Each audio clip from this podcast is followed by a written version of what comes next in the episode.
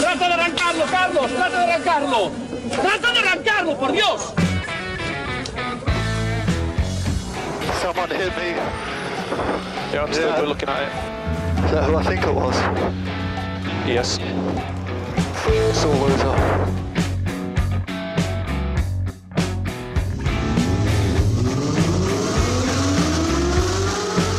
Izquierda buena más ojo corta, se cierra poco. Corta, no cortar. Para izquierda rápida. Para derecha buena más, se cierra poco. Para izquierda buena más, se abre. Acaba buena más, se abre. Sasar.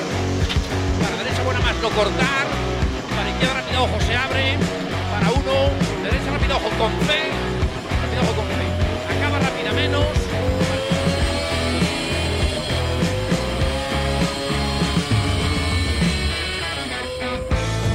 Yes, it's pole Yes! Oh, grazie ragazzi! Uh, che giro! Grazie!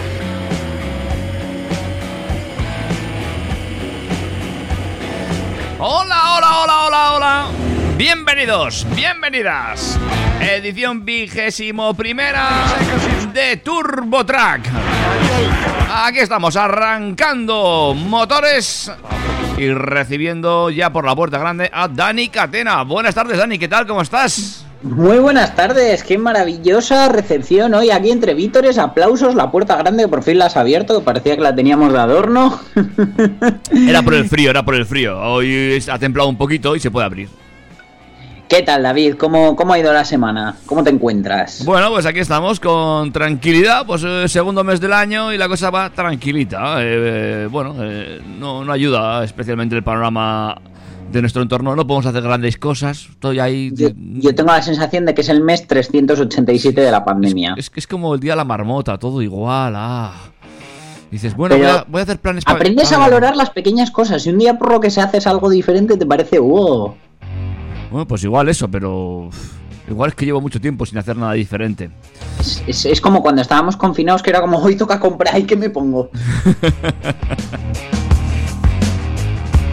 Bueno, tú, tu semana, Pero, tu, bueno. semana, tu semana bien también, tu semana bien. Sí, mi se- mi semana bien, la verdad que, bueno, eh, mm, pues sin mucha actividad, bueno, lo que, lo que hay que hacer, trabajo, casa, casa, trabajo, en mi caso ahora también niño.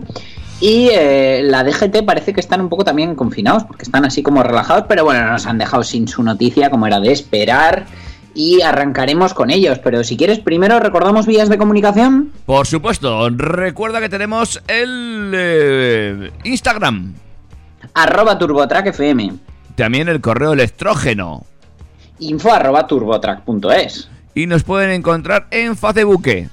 Somos TurboTrack, T-R-A-K, con el logo chulo. Además, este programa se puede escuchar en directo ahora mismo en eh, Track FM y también a través de internet trackfm.com. Eso es, en el 101.6 de la FM, en cualquier explorador web.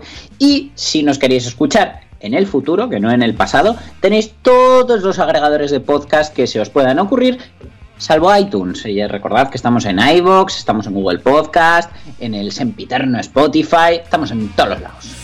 Así es, amigos y amigas, hemos hecho el repaso pertinente. También hay que decir que le has dado un giro a tu canal de YouTube, ¿eh? Y ahí, ahí está, para que le eches un vistazo. Si alguien no le ha visto todavía el careto al amigo Dani Catena, pues que lo busque en YouTube, ¿eh? Que está colgando últimamente, está muy, muy... eh, eh, ay, no me sale la palabra. Bueno, muy trabajador. Estoy muy coreanizado últimamente, ¿verdad? Sí, está- estás ahí a tope. ¿Eh? O sea, que alguien que busque el canal de, de Dani Catena y lo puede encontrar. No voy a hablar de tu Instagram, que es otra cosa. Bueno, a ver, tenemos arroba Danicatena Motor, donde podemos ver pues todo lo que sucede un poquito entre aquí TurboTrack y mi canal de YouTube. Y luego está ya mi cuenta personal, que, que todo el mundo la puede ver también, que pues bueno, nos encontramos con cosas como mis compras de AliExpress. ¡Ah, qué divertido! Qué divertido, sí. Eh, por cierto, que sepas que hoy el programa se graba desde dentro del parque de mi hijo. Muy bien, ahí compartiendo espacios. que compartir el parque es para mí, que es que al final me ha pillado todo el mundo. Un lugar para aislarme del mundo. Oye, pues no está mal. Llénalo de bolas, te van a caber muchas ahí, ¿eh? Eh, se lo propuse a mi compañera de piso. ¿Y? Dijo que no le faltaba otra cosa. Bueno, ya está. Cosa que a mí, por la cara con la que lo dijo, dije, igual hay que esperar un poco para comprar las bolas. Igual te las mando yo, te las voy a regalar. Mm, sí, pero no las compres en AliExpress, que igual tengo para llenar el piso entero. Bueno, eh, dejamos la vida personal aparte y vamos ya con esa escaleta que has preparado para el programa de hoy. Sí, empezamos con una explosión de la DGT, una explosión como de airbag. Correcto, y también vamos a hablar de colores. Sí, de colores, porque Axalta es una consultora que hace un informe de colores de, de coches que se han vendido y vamos a ver cuál ha sido la popularidad, cuál han- cuáles han sido los más elegidos en el mundo durante este pandémico 2020. Las marcas no saben cómo batir récords y atención a este último. Pues Porsche, eh, que en- en- supongo que siguiendo con el lema de hashtag quédate en tu casa, eh, han decidido abatir un récord bajo techo. Ya ves. ¿Qué más me vas a contar hoy? Pues vamos a hablar del Alfa, que no Romeo, ACE, el Ace, que bueno, va a ser un coche muy interesante que se va a vender en los estates, ojalá llegue a Europa, y ya tiene precio. Más coches que me vas a contar. Y que por desgracia no llegan a España porque su marca no la distribuyen en España, pero sí en el resto de Europa, es Polestar, que ha arrancado la producción de su modelo 1. Un híbrido enchufable muy interesante. Bueno, ¿y qué pasa con los monovolúmenes? Que no estaban muertos, que estaban de parranda. Y Ford ha decidido reavivar con la chispa de la energía su, su Galaxy y S Max. Veremos cómo les funciona esto a la gente de Ford. También eh, Toyota ha actualizado algún modelo, ¿no? Sí, el GR Supra, porque todo no puede ser eléctrico y de vez en cuando hay que hablar de un cochecito pasional. Y ahí va, mira, pues hablando de eléctricos, veo aquí que llega una caravana. Sí, la primera caravana pensada en coches eléctricos. Es que al final el mundo camper también renovarse o morir. Mm. Skoda también lanza cosas nuevas. Sí, por fin ya era hora. El nuevo Fabia basado en la plataforma MQB A0 que Skoda y, o sea, Skoda, perdón, Seat y Volkswagen llevan usando pues ya cuatro años desde 2017 que salieron las generaciones de Polo y Ibiza, pues por fin eh, llega un Fabia basado en esta plataforma que creo que va a ser muy rompedor. Pero bueno, luego hablamos de él. Y con esto llegaríamos al final del programa, si es que nos da tiempo a contarlo todo. Sí, el C3 Aircross se renueva y la verdad que para ser un restyling el cambio es muy, muy profundo. La verdad que a mí me ha sorprendido, luego os lo cuento. Pues chicos y chicas, todo eso y mucho más vamos a contar en los eh, 50 próximos minutos aquí en la sintonía del 101.6 o de tu podcast favorito en TurboTrack. Así Eh, que ahora abróchate el cinturón y agárrate que vienen curvas porque los temazos de David nunca son planos. Arrancamos enseguida aquí en TurboTrack.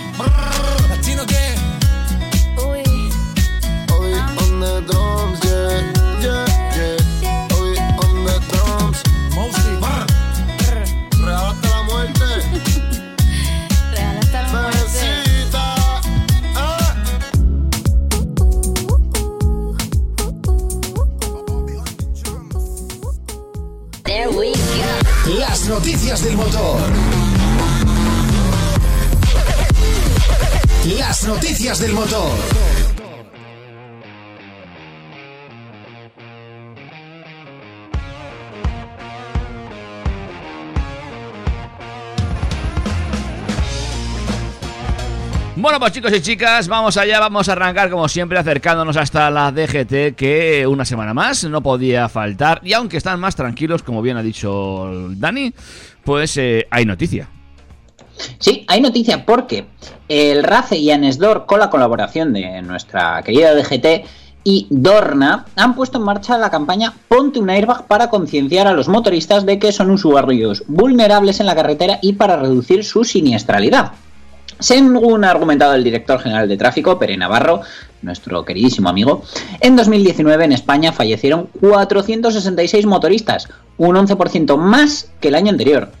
Desde el año 2014 es el único modo de desplazamiento que de formato tozuda y perseverante cada año tiene más víctimas mortales, más fallecidos que el año anterior, según ha subrayado.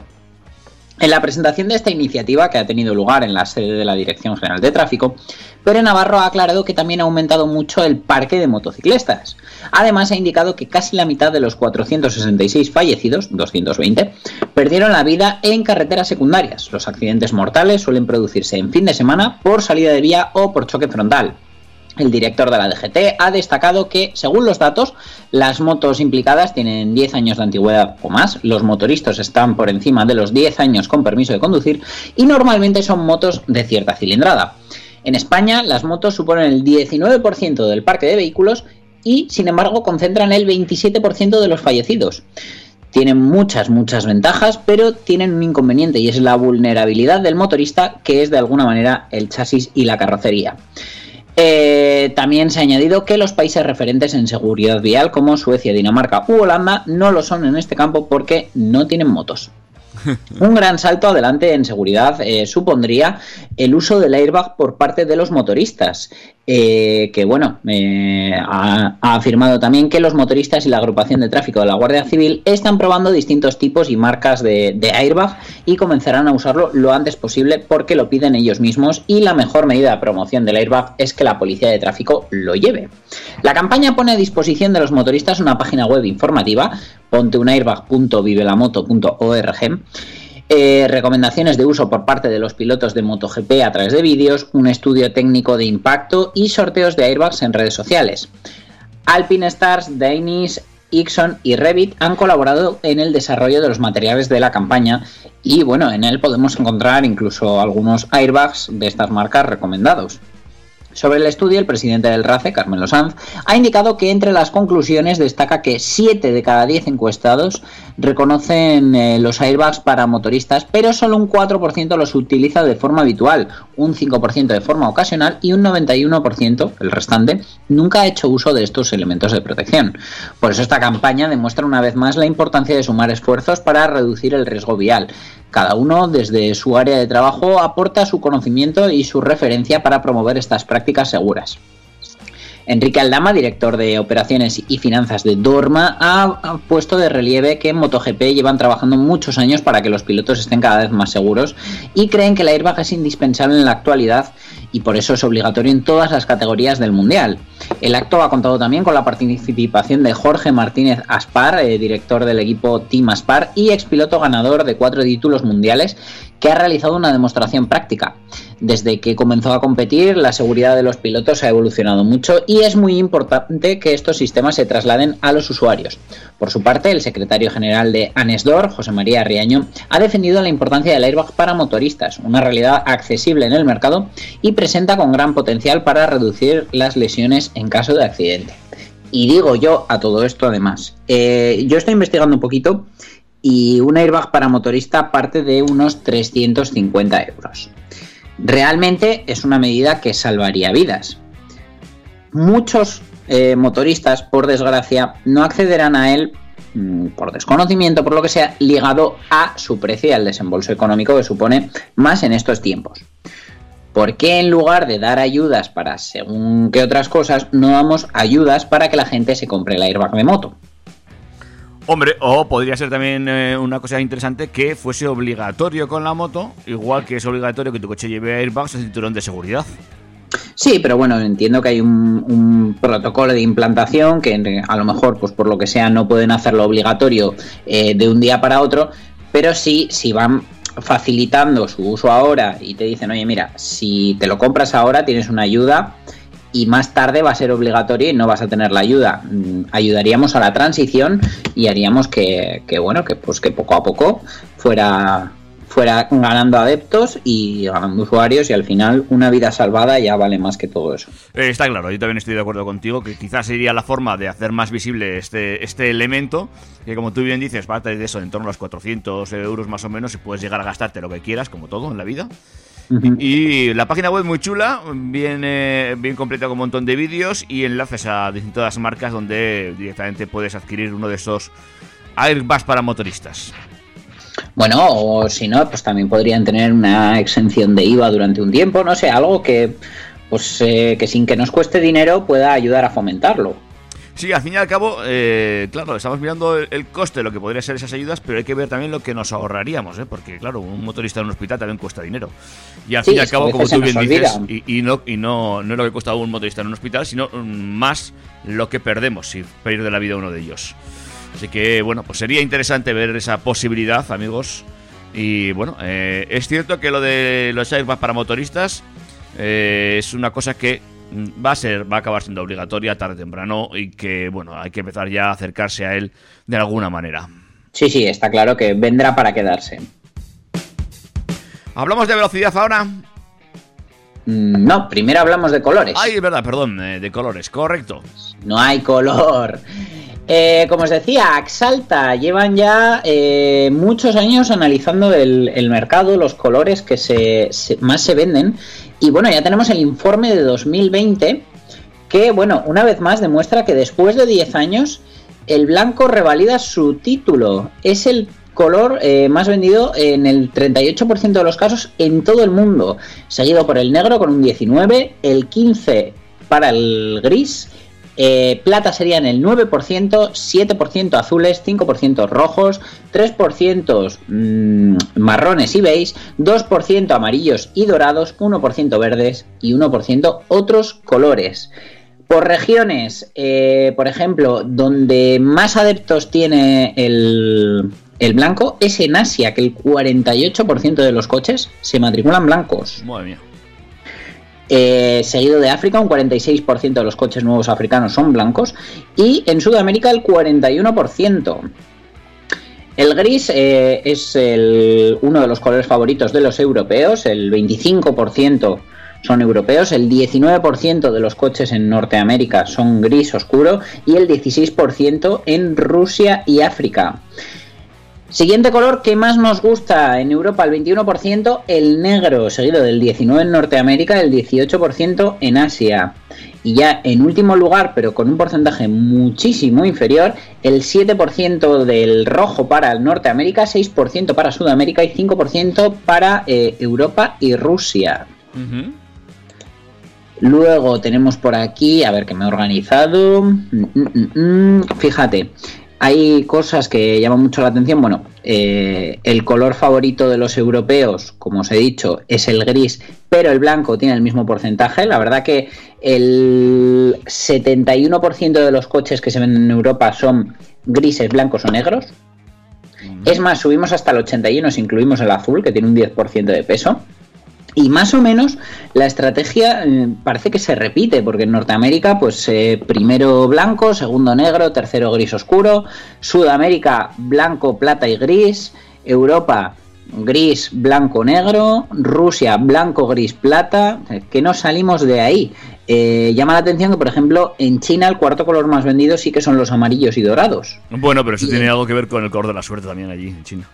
Y en India, el, el marrón y el beige, que ahora que lo pienso, pues yo que he estado allí, sí que se veía mucho coche marrón beige, pero yo pensaba que era porque disimulaba muy bien la porquería, más que, que porque les gustara. Bueno, también puede ser, ¿eh? Luego, pues bueno, más o menos se repite el mismo patrón en todo el mundo, es, es muy curioso, como por ejemplo, solo en Japón se venden más, un poco más verdes que en el resto. Eh, el rojo, pues eh, en Sudamérica y en Japón tienen, tienen bastante peso, pero por ejemplo en Rusia, pues eh, le ganan los azules, los marrones, los negros. Bueno, es, es un poco interesante, pero vamos, lo que nos dice todo esto es que la mayoría de coches nuevos que se venden en el mundo son blancos. ¿Dónde quedó aquel polo arlequín? Que sería básicamente esta tabla, pero hecha coche. No, yo creo que aquel polo no llevaba ningún negro ni gris. Mm, no, no, era todo colores Muy vivos, llamativos. verdes, rojos, amarillos, creo que iba un blanco. Sí, sí. Mira, aquí en Europa, eh, por segmentos, los compactos mayormente son gris oscuro. Los sub son blancos. eh, los monovolúmenes gris oscuro y los subs de lujo, los grandes, son negros en su, en su gran mayoría. Pero desde luego, vamos, como me decía una vez una persona, aquí no compramos colores, compramos tonos. Ah, muy bien, muy bien, vale, vale. Qué fino. Que por cierto, eh, en el, pues el 38% de coches blancos que se venden en el mundo, el 27% son pinturas sólidas y el 11% son perladas o metalizadas. Bueno, ese 11% me imagino que el año que viene habrá subido, se habrá incrementado. Tengo la sensación de que cada vez la gente va buscando más esos blancos con esos brillos, esos eh, perlados, esa... eh, Hombre, llevamos 10 años comprando coches blancos sin parar, pues ahora la gente busca un blanco diferente. Eso es, un blanco más, más blanco. ¿eh? De todas maneras, yo por ejemplo tengo la sensación de ver más coches rojos que lo que realmente refleja este informe. Supongo que irá por barrios, pero vamos, lo que es aquí en la zona de Pamplona, el rojo es un color que se ve bastante. Eso te iba a decir yo. eh, a mí también me ha chocado dentro de esa encuesta, quizá con lo que veamos. También es posible que nos quedemos más con ese color, con el rojo, que, que con cualquier otro color. por si no- Hombre, sí, sí, de, porque de- por orden de, de ese ranking es el primero llamativo, porque el resto, pues eso, gris, blanco, negro, azul, plata y después rojo. Llama mucho la atención que en Europa se vendan más coches azules que plata, cuando generalmente, bueno, de hecho creo que somos la región, bueno, no, en China y en Corea del Sur también se venden menos plata que, que otros colores. Pero eso, en China pues se venden más amarillos que platas y en Corea del Sur también se venden más azules que, que platas, como aquí. Bueno, pues ahí está para ir analizando esa tabla de colores. ¿eh? Eh, lo que está claro es que lo de los colores raros, eh, aquellos colores, esos verdes, esos amarillos, ya no hay tanto, ¿eh? esos azules Macho, celestes. esto, esto, o sea, es que el mundo se ha convertido en un lugar aburrido, ya no somos nada atrevidos a la hora de elegir color para comprarnos un coche. Yo, al paso que vamos, el siguiente, o transparente, o arlequín, ya verás. No, no sé, no lo veo yo transparente. Pues al contrario, se vería mucho. Bueno, no sé, ya veremos. Transparente, pero mate. Ah, bien. Bonito, va a tener tono. todo. Bonito tono ese. Bueno, vamos con la última noticia del bloque. Venga, va. Pues seguimos con los récords de Porsche y en particular del Taycan, que es que este eh, se ha, ha propuesto protagonizar el libro Guinness de los récords y al paso que va lo va a conseguir, porque la firma automovilística ha conseguido un nuevo récord Guinness con este modelo, con el Taycan, al alcanzar una velocidad de 165,1 kilómetros por hora, que bueno, mm, casi cualquiera la habrá superado en circuito cerrado en autobahn alemana, en el interior de un centro de exposiciones en Nueva Orleans, Estados Unidos, estableciendo un nuevo récord mundial como la velocidad más alta alcanzada por un vehículo en un edificio cerrado. Fue el piloto Les King el que llegó a conseguir tales velocidades dentro del edificio con un Porsche Taycan, superando el anterior límite que se situaba en los 138,4 km por hora, con lo cual lo ha superado de largo. Entre las reglas que impone Guinness World Records se encuentra que el piloto tiene que empezar y terminar en parado su intento de récord, todo ello dentro del espacio del edificio. No podía ser en cuesta arriba ni contar con una red de seguridad. Tampoco podía haber puertas abiertas y por tanto ninguna vía de escape. Por todo ello, el anterior récord se había mantenido imbatido durante 7 años. Fue un Porsche Taycan Turbo S el modelo elegido que acelera de 0 a 100 en 2,8 segundos. Además, el espacio tampoco fue seleccionado de forma arbitraria, ya que cuenta con más de 9 hectáreas. Ay, amigos. Es casi como el parque de mi hijo, entonces, claro. Ahí pues da un poco más de sitio que en mi garaje. Claro. Según dijo el piloto, pues no apreció realmente la magnitud del intento hasta que hizo el primer ensayo y eh, contaba con una superficie tan imprevisible, tan resbaladiza, que no queda otra que confiar en el coche. Era realmente como el hielo y estar acelerando a fondo mientras te acercas a un muro, según comentó King. Y su estrategia consistió en ir acelerando progresivamente con tandas de prueba a baja velocidad. Los neumáticos de carretera de serie se precalentaron por precaución, eso sí, y cuando llegó el momento de batir el récord bastó con un solo intento. Eh, según dice el piloto, se tomó un momento en la línea de salida, sabiendo que iba a tener que ir lo más rápido posible y volver a parar todo ello antes de llegar a ese muro que le esperaba al final y tenía toda su atención ya centrada en ello. Utilizó el launch control y el Taycan simplemente se catapultó. La sensación de velocidad en el interior, incluso en un espacio tan grande, es enorme y ese muro se acercaba muy rápidamente. Al final, eh, los frenos del Taycan estuvieron más que a la altura y, eh, por supuesto, pues el piloto en el momento que lo estaba haciendo ni se fijó en la velocidad. Así que fue una sorpresa y un alivio saber que había batido el récord con un margen tan grande un solo intento.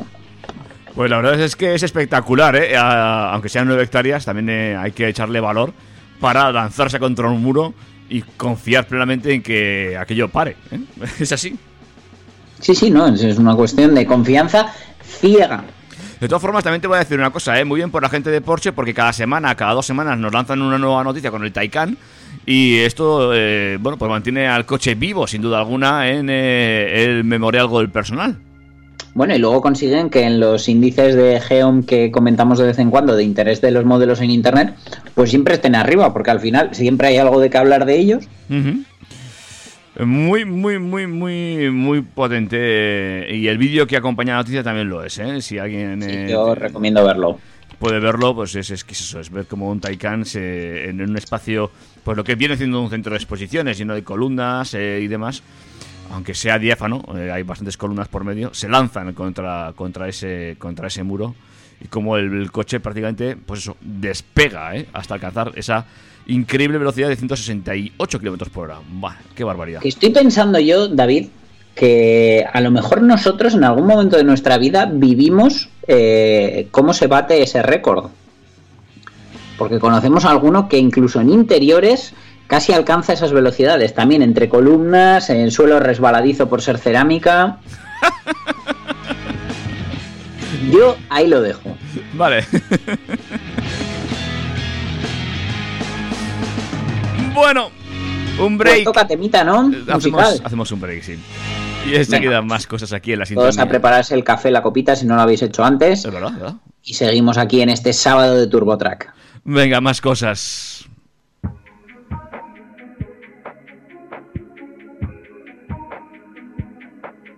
I'm on an island. Even when you're close, can't take the silence.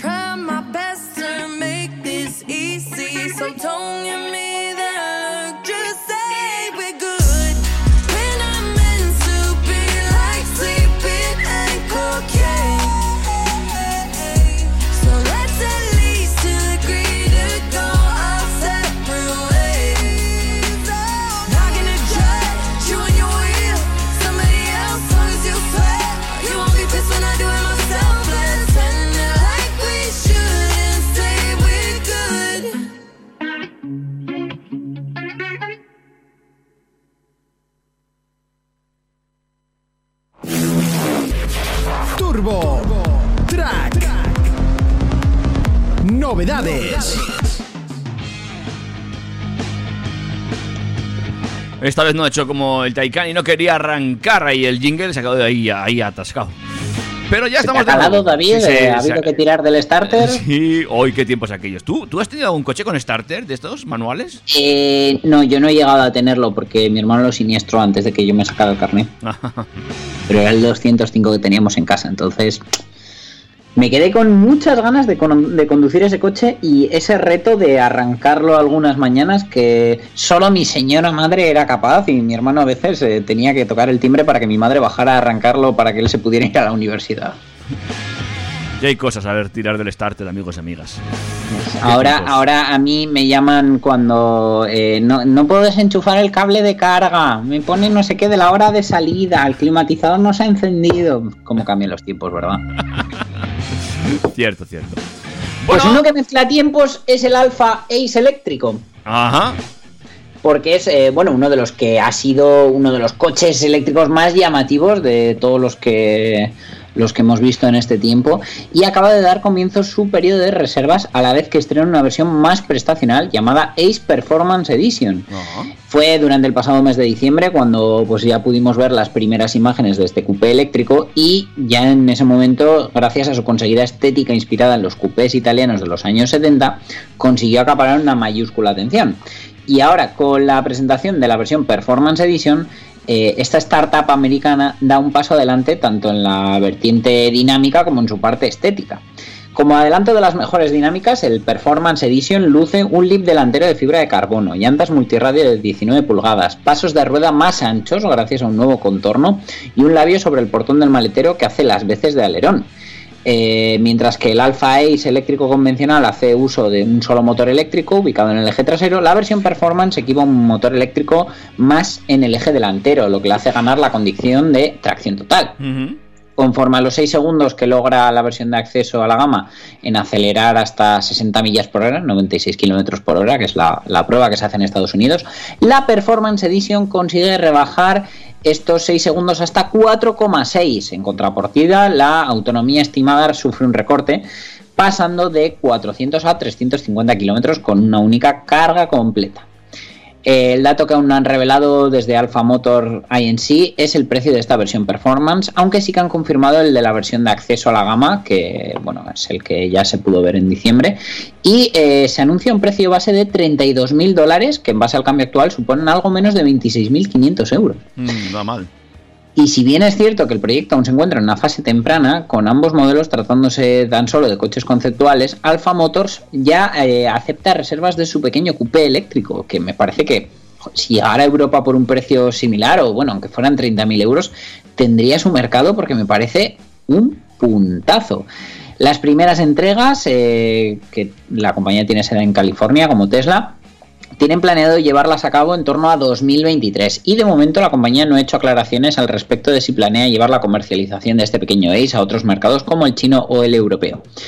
De manera paralela a este coupé eléctrico, la startup americana tiene también bajo el proyecto el Alpha Icon, una furgoneta eléctrica, cuyo concepto denominan All Purpose eh, EUV, es decir, un vehículo eléctrico de utilidad para todo propósito. Según la información que ofrece Alfa Motor en su web, va a tener versiones tanto profesionales como para clientes particulares y seguro que tendrá también su versión camperizada. Fíjate que lo único que no me gusta es ese interior a cuadros.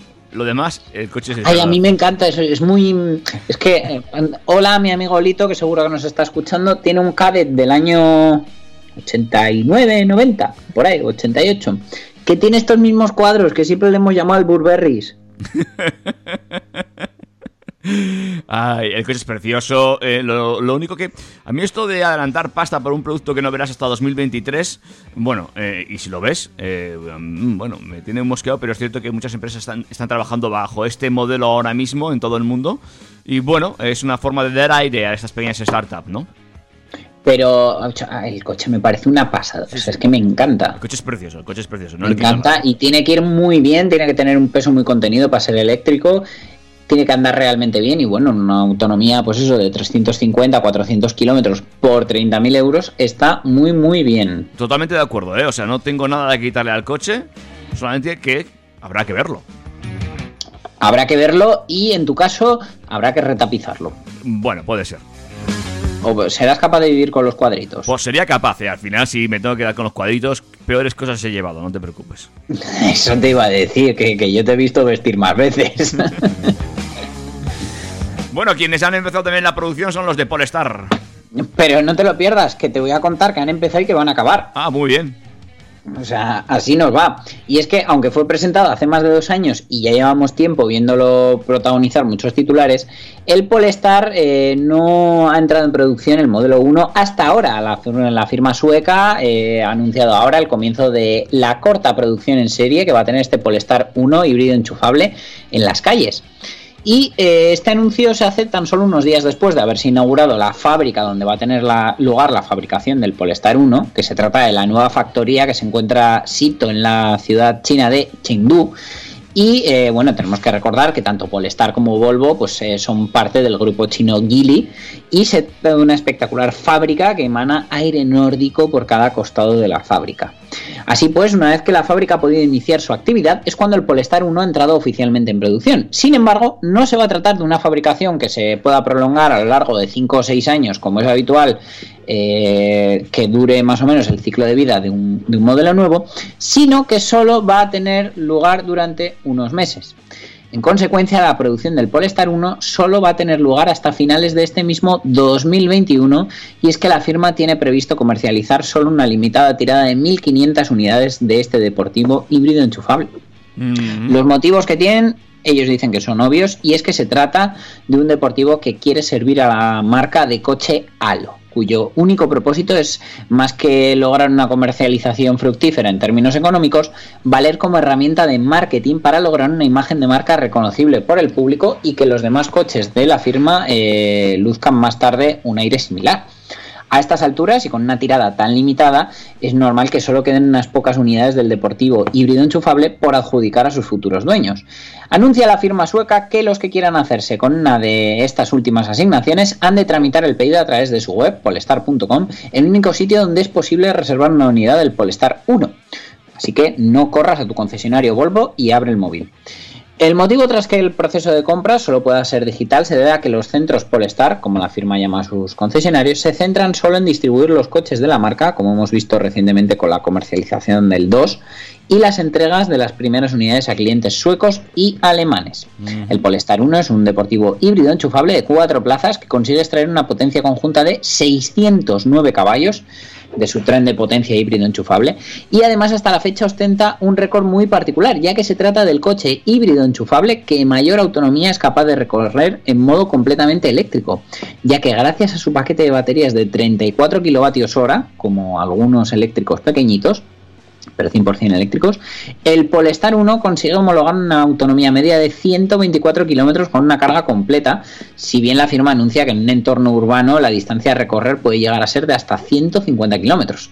De momento, Polestar no ofrece un espacio dedicado a los clientes españoles, como ya os decía, ya que oficialmente la comercialización en España todavía no ha tenido lugar. Es por ello que los interesados en adquirir una de las últimas asignaciones del Polestar 1 en España tendrán que contactar con Polestar por su cuenta para tramitarla. Bueno, pues es una pena ¿eh? que mm, solo sean 1.500 vehículos. También es cierto que el trabajo de ingeniería que se conlleva, es decir, programar toda la fábrica para hacer 1.500 coches y volver a desprogramar para programar el siguiente, es brutal. Pero bueno, eh, también entiendo que Bueno, es una, pues- una punta- una puesta a punto. se lo, han, se lo han tomado como una inversión en marketing y seguro que lo tienen todo preparado para que realmente luego para producir cualquier otro modelo de la marca no haya que cambiar tantas cosas. Pero desde luego, así visto desde fuera, suena a derroche, vamos, máximo. Bueno, a ver qué pasa con Ford. ¿Esto a ti te suena derroche o a qué te suena esto? A mí me suena a movimiento maestro porque, bueno, eh, hay muy poquita oferta de este tipo de coches y ahora mismo pueden llevarse el gato al agua con este movimiento y además es una buena noticia para nosotros, para España.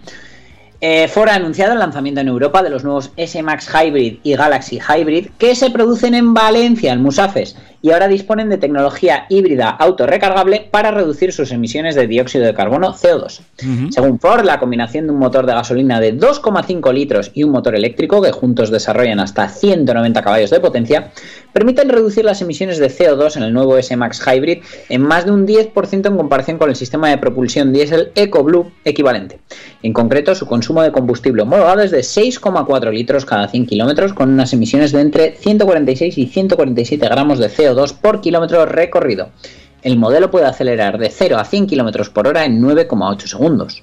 El S-Max es el Sports Active Vehicle, el SAV original, y ahora, gracias a que por primera vez ofrece la capacidad de conducción puramente eléctrica, es aún más atractivo para una nueva generación de clientes, según ha subrayado el responsable de turismos de Ford en Europa, Roland de Bart. El modelo que dispone de hasta 7 plazas, aún con la versión híbrida, que es cosa muy importante, utiliza su batería autorrecargable para eh, circular de forma eléctrica durante periodos cortos, dependiendo del escenario, así como para potenciar la eficiencia en el consumo de combustible. Además, Ford ofrece también por primera vez una variante híbrida del monovolumen de 7 plazas Galaxy, que utiliza el mismo sistema de propulsión gasolina eléctrico que el S-Max y recordemos también que el QA.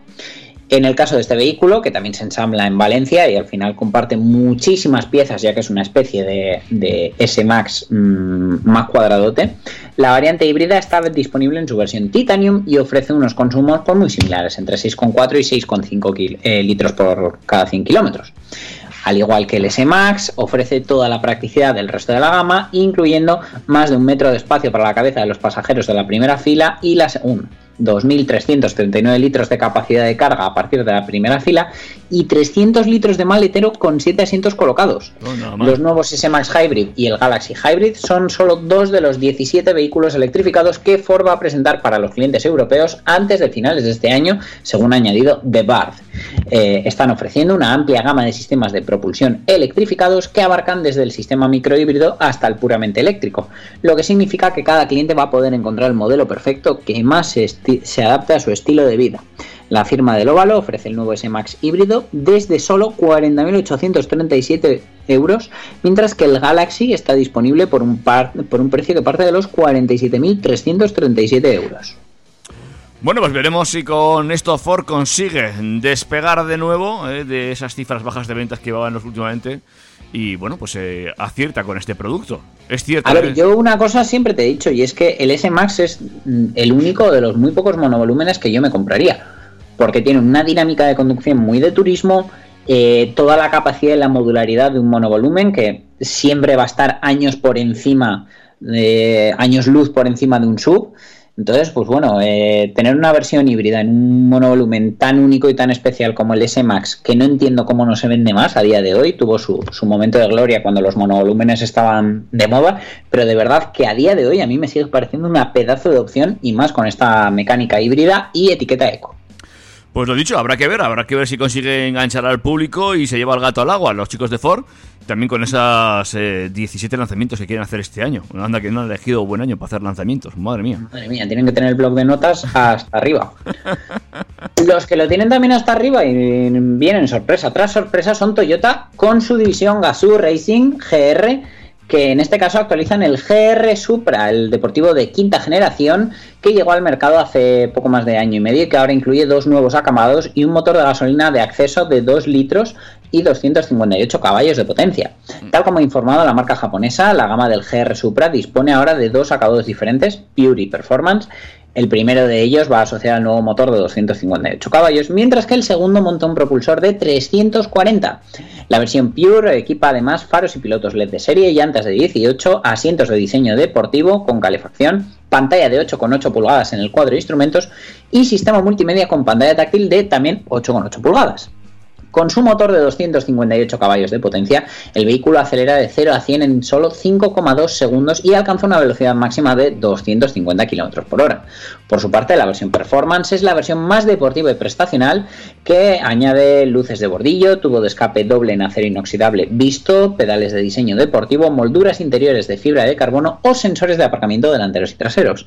Este acabado va asociado sí o sí al motor de 340 caballos. El nuevo Toyota GR Supra ya está disponible en España por un precio que parte de los 50.900 euros, mientras que con el acabado Performance se ofrece desde 66.900 euros. Nada mal, para un coche espectacular que sin duda eh, hará que gire la cabeza a su paso, ¿eh? La pena es los pocos que se van a vender, pero bueno, eh, recordemos que además este coche ya, pues bueno, en el momento de su lanzamiento hablamos de él, que eh, bueno, eh, levanta muchas ampollas porque al final es un desarrollo compartido con BMW. En realidad el coche es un BMW Z4 casi recarrozado por Toyota. Bueno, pues ya veremos, ya veremos. Eh, evidentemente estos coches pues no son de los que más vay- vayamos a ver. Una, una No, por desgracia. Ojalá se vieran más, pero es lo que hay. Venga, seguimos adelante. Háblame de otro más. Bueno, en este caso no es un coche, pero sí que los usuarios de un coche eléctrico aficionados al camping saben que una de las desventajas de esta tecnología de propulsión es la inevitable pérdida de autonomía que se produce cuando se arrastra una caravana. Esta reducción de la autonomía juega en contra del espíritu de esta forma de viajar, ya que, bueno, ofrece la libertad de realizar muchos kilómetros para dormir en cualquier lugar del mundo, pero te impide llegar a hacerlos. Entonces, desde Glendale, en California, Polydrop, que es un- una startup, ha querido resolver parte de este problema creando el modelo P17A, que es una caravana electrificada diseñada para ser arrastrada por vehículos eléctricos que incorpora una batería y paneles solares en su carrocería y unas elegantes puertas estilo alas de gaviota para acceder a ella. Esta empresa americana, que lleva fabricando remolques de viaje desde 2017, ha presentado una solución que permite que los propietarios de un coche eléctrico no noten demasiado el efecto de remolcar una caravana en sus viajes, como se puede ver en, en las fotos que han publicado. Y una de las claves del diseño es la aerodinámica. Evidentemente se trata de una caravana para dos personas, nada más, pensada para como mucho permanecer sentado dentro de ella, puesto que su altura es más o menos la misma que la de un coche. Es decir, no te puedes poner de pie dentro de ella. Con este diseño bajo se evitan el obstáculo que suponen las caravanas convencionales al paso de aire después, eh, por detrás del vehículo. eh, y Polydrop ha instalado en la parte baja de la P17A un suelo aerodinámico y una lengüeta que reduce el efecto vacío creado entre el vehículo tractor y el remolque. Según la compañía, la caravana reduce la autonomía de un coche eléctrico en aproximadamente el 25% del alcance homologado. Como ejemplo, menciona el caso de un Model 3 Long Range de Tesla que remolcara esta caravana y pasaría de ofrecer 500 kilómetros de autonomía a 394. Para facilitar la acampada en cualquier lugar, la caravana incluye de serie una batería de iones de litio montada en su parte baja con una capacidad energética de 2,4 kWh. Opcionalmente su capacidad puede ampliarse a otra intermedia de 4,8 y a la más grande de 12. Para añadir mayor capacidad energética, sobre su carrocería se instalan una serie de paneles solares con una potencia de 260 vatios que opcionalmente pueden llegar a 520. El pack de baterías alimenta un sistema de climatización y ventilación completo, la iluminación interior LED, conectores de 12 voltios, puertos de carga USB, enchufes de 110 voltios, que son perfectos en Estados Unidos e inservibles aquí, y los altavoces Bluetooth opcionales. Adicionalmente, si se opta por el módulo de cocina, que está disponible eh, dentro del catálogo, también alimentaría las placas de inducción, el frigorífico, el congelador y el horno. Según Polydrop, con la batería más grande de 12 kilovatios, es posible mantener climatizada la caravana durante 6 días. La caravana posee su propio puerto de carga para recuperar la energía a través de un, conector doméstico tradicional. El inconveniente de esta caravana es su precio, que no es precisamente asequible. Arranca en 25.000 dólares, 20.700 euros al cambio actual, con las baterías pequeñas. Eh, para llevarnos la más equipada eh, estaríamos hablando de 8.000 dólares más, es decir, 32.000 dólares, pues estaremos hablando de unos 25 o 26.000 euros y eh, la mejora en potencia de los paneles solares supone otros 600 dólares. Además, si deseamos el módulo de cocina, que viene con, como hemos dicho, refrigerador, placas de inducción, fregadero, tanques de agua, cajas de almacenamiento y una encimera de aluminio, hay que añadir otros 1.850 dólares al conjunto y por último los altavoces Bluetooth cuestan otros 500 euritos. Vamos, que el capricho no nos sale barato, pero eh, desde luego quien pueda permitirse un Tesla e ir de camping en vez de pagar hoteles, pues puede hacer la fricada máxima. Hombre, pues sí. eh, ahora, estas, estas- estas- este tipo de, ca- de caravanas tan pequeñitas que estamos empezando a ver ahora, eh, que más que caravanas son eh, ca- camas eh, bien, bien montadas. Bueno, no sé, no, no termino yo de verlo. Es que igual no soy yo muy amigo del camping. Quizás ya tuve yo una infancia muy de camping. No lo sé, no lo sé. Yo, a ver, a mí me pasa parecido, pero la verdad es que me gustaría volver a probarlo ahora ya de mayor. Y creo que le podría llegar a encontrar el gusto, pero claro, haciéndolo a mi manera. A mi manera es que yo por las mañanas pues necesito una tacita de loza y una ducha de verdad. Bueno, ya sabes, eh, le añades el módulo cocina y te pones ahí en, el almacenamiento, metes la, la. Bueno, bueno, bueno. ¿Nos da tiempo para un break musical? Eh, pues vamos a ver, déjame que eche un vistazo. Venga, te, bueno, eh, nos quedan ocho minutos. Tú me dirás. Pues mira, ¿sabes qué? Que no. No vamos a hacer otro break musical total para que la gente luego se salte la canción, que me consta que alguno lo hace. ¡Ah! ¡Ah! ¡Ah! ¡Qué puñalada! Pues ala, venga, háblame de Skoda y ese nuevo Fabia. Pues este nuevo Fabia eh, ha sido mostrado por lo menos su silueta de la cuarta generación por Skoda, que se va a lanzar al mercado en el último trimestre de este año y que por primera vez estará basado en la plataforma MQB A0, eh, que es la misma que utilizan otros vehículos como el Audi A1 o el Seat Ibiza. Porque recordemos que el Fabia, el, el modelo actual, se lanzó a finales del año 2015 y eh, podía haber sido el primero en utilizar la plataforma MQB, pero en realidad lo que fue eh, fue el último en usar la anterior.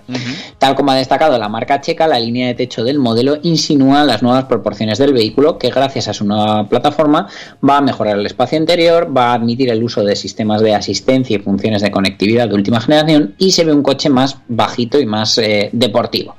Así el automóvil es más grande que su predecesor en todas sus dimensiones, ganando hasta 50 litros de maletero, que no está nada mal porque el Fabia actualmente ya cuenta con 350. Gracias a una estructura de carrocería más rígida, la plataforma también trae consigo nuevas mejoras en la seguridad pasiva, así como la opción de instalar numerosos sistemas de asistencia. El nuevo Fabia estará propulsado por motores de gasolina de última generación, todos ellos provenientes de la generación Evo del grupo Volkswagen, que combinan alta eficiencia con bajas emisiones. Además, el coche será de tracción delantera y se ofrecerá con caja de cambios manual o automática DSG de 7 velocidades. El estreno mundial de este nuevo Skoda Fabia está previsto para la primavera de este año, que será cuando nos pongamos los dientes largos, pero no podremos verlo llegar a los concesionarios hasta el último trimestre de 2021. Pues interesante, estaremos expectantes a la llegada de este nuevo Fabia y a ver eh, si nos sorprende realmente su nueva línea. Yo, bueno, por cómo hace Skoda las cosas, me imagino un coche eh, con más espacio que el, que el Polo y el Ibiza, porque al final siempre Skoda juega a la baza de la habitabilidad. Un diseño, pues que, bueno, va a estar bien, como la línea de los últimos modelos, pero desde luego no va a sorprender, no va a ser una auténtica revolución. Y me temo que, bueno, pues por sus características y por su emplazamiento en el mercado, pues eh, no podremos ver, por ejemplo, versiones muy potentes. De hecho, probablemente ni lleguemos a ver versiones eh, de más de 110 caballos. Pues te dejo dos minutos para hablarme del C3. Pues el C3 Aircross 2021 acaba de estrenarse, por lo menos en imágenes, y a mí me ha dejado muy loco, porque es que ese frontal a mí me recuerda al de las dos caballos furgoneta que tenía mi padre. es que le han dado un giro brutal. Y cuando hacen, cuando cualquier marca hace un restyling o la puesta al día de un modelo, se suele traducir en retoques mínimos. Y sin embargo, en el caso de Citroën, eh, bueno, ya se sabía que estaban preparando un facelift para el C3 Aircross, pero el resultado final eh, dista bastante de lo que todos esperábamos de un simple restyling. Y bueno, desde luego es que ese frontal no tiene nada que ver. Se han desvelado las primeras imágenes y desde luego pues ahora se ve un coche más serio, menos de juguete que antes, si me lo permitís, eh, más agresivo y pues bueno, con unas ópticas principales cuadradas eh, que bueno, que no sé, para- gana mucho. Ahora me parece un coche con mucha más personalidad que el de antes. Sí, es cierto. Bueno, eh, adopta la parrilla en X eh, a partir de los chevrones. eh, es un perfil que une horizontalmente los nuevos faros LED, el nuevo paragolpes y la entrada de aire que también contribuye a, a ese diseño un poco más agresivo. La vista lateral y la trasera, las modificaciones son muy leves. En ese sentido sí que no, no han echado el resto. Y bueno, eh, las ventanillas traseras ahora son totalmente transparentes con un contorno en color, pero vamos, ya no, no son traslúcidas con un adhesivo con rayitas y tal que eran antes del restyling. Este C3 2000 Aircross 2021 pues sigue ofreciendo infinidad de combinaciones de colores, de tapicerías. Eh, sí, recibe los nuevos asientos Advanced Comfort que ya se estrenaron en, en el C3 y en el C4. Y en cuanto a maletero, contamos con 410 litros que se pueden ampliar hasta 520. En tecnología, pues bueno, eh, por ejemplo, la novedad más grande es la nueva pantalla táctil de 9 pulgadas y seguimos teniendo mucha tecnología disponible para ser este segmento, porque incluso contamos con head-up display. Motores, pues en gasolina 110 y 130 caballos, diésel Blue HDI de 110 y 120 caballos y eh, aún no tenemos precio, pero llegará a los concesionarios en junio de este año. Pues será entonces cuando hablemos del precio de este C3. Que bueno, hay que ver las imágenes. Fíjate, ¿eh? el color está fuera de la gama de colores que has puesto. Mm, Yo creo que se consideraría gris, fija, bueno, gris o azul, no sé. Claro, ahí está. Luego le pregunto a mi señora que el tema colores lo lleva ella. Sí. Dani, te despido ya. Un placer, David. eh, un sábado más. eh, nos vemos el resto de la semana por redes sociales. Nos escuchamos en los podcasts y el sábado que viene a la misma hora aquí, si te parece bien. A mí me parece fantástico y estaré esperándote gustoso. Perfecto, David. Pues cuídate mucho. Un abrazo y feliz semana para todos nuestros oyentes. Adiós, adiós. Macho, yo no sé tú, pero yo me lo he pasado muy bien, macho.